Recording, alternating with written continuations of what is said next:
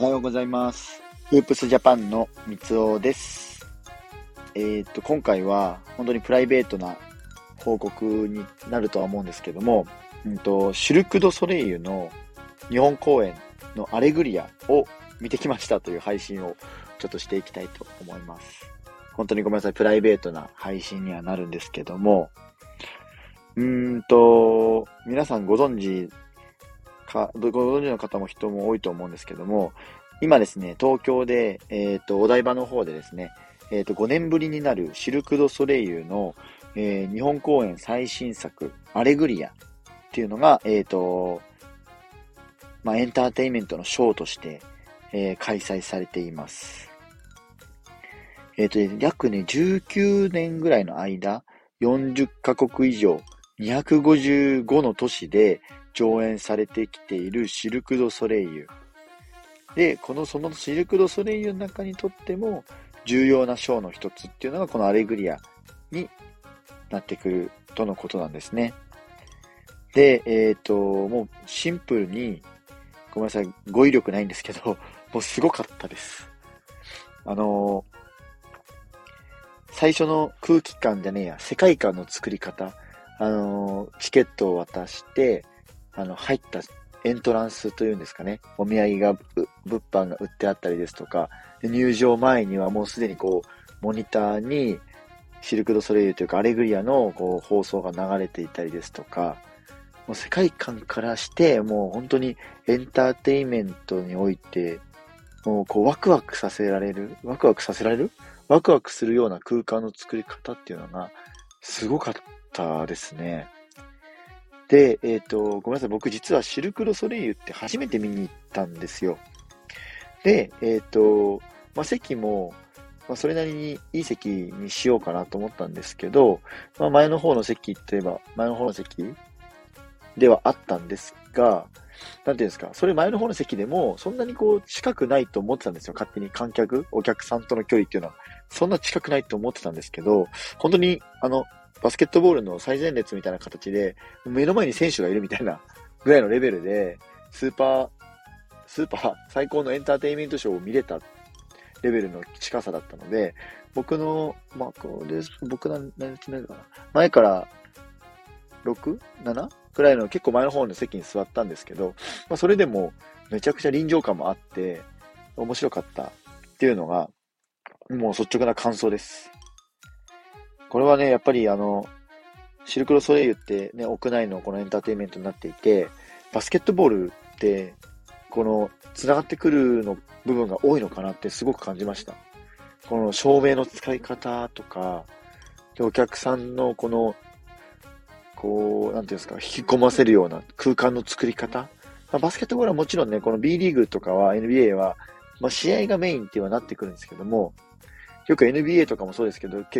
結局のところ、このね、えっ、ー、と、クォーター間の休憩とか、あの、ハーフタイムショーの、いや、ハーフタイムショー？違うな、ハーフタイムの、えっ、ー、と、クォーター間の休みとかは、えっ、ー、と、確実にこう、エンタメ要素を入れてくるっていうのが NBA では、もう間違いなくあるので、このあたりね、B リーグなんかは、今後、えー、確実にこう取り入れていけるような部分っていうのが、絶対多くあると思うので、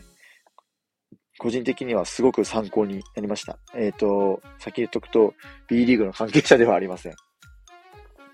でもまあ B リーグの試合っていうのは何度かこう見に行ったりしているので、その中で、やっぱりクォーター間って、こう、一回こう、まあ一回休憩っていうのもあるので、ちょっと、まあ、ストップがかかっちゃうっていうのがあるんですけども、心がね、休息入っちゃうっていうのもあるんですけど、そこをね、こう、そこすらもエンタメに変えちゃうっていうのが、なんか、ワクワクするし、楽しませてくれるんじゃないかなっていうのが感じましたね。で、シルク・ド・ソレイユのこのアレグリアの場合は、もちろんそのね、トランポリンの演技とか、ダンスとか、このボールの、テニスボールを10個ぐらいこうハンドリングするっていう、ななんていうの、ジャグリングか？ジャグリングとか、そういうのを入れてて、こう、本当に楽しませるショーもありったんですけど、あの、本当に休憩の合間合間？合間合間ではないと思うんですけど、あの、子供たちもこう笑えるような、お笑いのエンタメを入れてきているのがすごく印象的で、で、僕の隣にこうね、ちっちゃい子5歳ぐらいの子が座ったりとかしてたんですけど、すごい爆笑してて、わーみたいな感じで笑ってて、で、あの、で、その、外国のね、シルクロソレイユのパフォーマーの方たちも、まあ、ちゃんとこう日本語で、こう織り交ぜてきて、ふざけながら、なんか TT 兄弟の真似をしたりとか、まあ、こういうのちゃんと取り入れてくるんだなっていうのが、すごく印象的で、で、そのね、隣にいた子供も結局、アレグリアの2時間弱ぐらい、2時間ちょっと、えっ、ー、と、もう寝ずに泣かずに、ずっとこう見てたので、こうのめり込んで、エンターテインメントっていうのを、こう肌で感じたんじゃないかなっていうのが、えっ、ー、と、僕も隣で見てて思いましたね。なので、こういった形で、えっ、ー、と、エンターテインメントを届ける上で、お客さんをこう本当に引き込ませるっていうのが、めちゃくちゃ大事になってくる、勉強になるなっていうのが思いました。まあ、本当に照明の人、照明一つ、音響一つ、なんかとも、あの、たまにね、子供で別の子とかは、うるさくて耳塞いだ、うるさくて耳塞いじゃったりとかしてるシーンもあったんですけど、まあそれもそれですごくいい経験になったんじゃないかなと思いますんで、なので、えっ、ー、と、まあ会場に来てるっていう時点で、やっぱりその えっと、ホームコートのバスケットボールであれば、ホームのチームがいかにお客さんを飽きさせないか。入った時点、会場に入ったアリーナに入った時点から、どんな空間を提供して、五感でこう刺激を与えられるか。目で見て、耳で聞いて、もうなんならもうね、匂いとかもありだなと思っているんですよね。なので、こう五感を刺激して、もういかに飽きさせないかっていうのがすごく大事になってくるなとは思いました。本当にバスケットボールをこう携わってるというか、バスケットボール、うんと何度もいいんですけど、B リーグ関係者でも何でもないんですけど、バスケットボールをこう見ている身としては、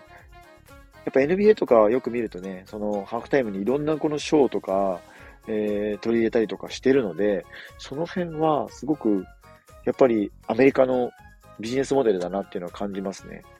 なので、このあたりは間違いなく、えっ、ー、と、ビジネスモデル急に出てくるんですけど、このお金の生み出し方、やっぱりああいうの、照明一つとっても、音響とかステージのあの作り方に一つとっても、やっぱりその、お金が絶対必要だと思うんですよ。で、そのお金をどういうふうに回していって、どういうふうにこうお金をマネタイズできているかっていうのは、えっ、ー、と、まあそのエンターテインメントを作る上での大事になってくる部分、要素になってくるので、なのでそのあたりは、えっ、ー、と、まあ、僕も結構バスケットボールの試合見に行くんで、なのでそこで、まあちょっと勉強に、勉強にさせてもらいつつ、なんか、こういう配信で、B リーグってこういうのがあるんだよっていうのを、B リーグを知らない人たちにもこう届けていきたい。バスケットボールっていうのをもっと、こう楽しみ、こういう風なエンタメ要素がすごく多いんだよっていうのを僕はこう広げていきたいなとは思っているので、だからそのあたり、あの、このアレグリアを見ての感想ですとか、そこにプラスして、えっ、ー、と、B リーグでは次から、あ、このチームこんな感じだったなっていうのをまたね、あの、紹介していければなと思いますので、ぜひね、えっ、ー、と、皆さんも B リーグ、ちょっとそろそろ B リーグが終わっちゃうんですけど、また改めて来シーズンに向けて、あの、何か参考になれば嬉しいです。シルク・ド・ソレイユのこのアレグリアも見に行った方がいれば、ぜひ、あの、交流しましょう。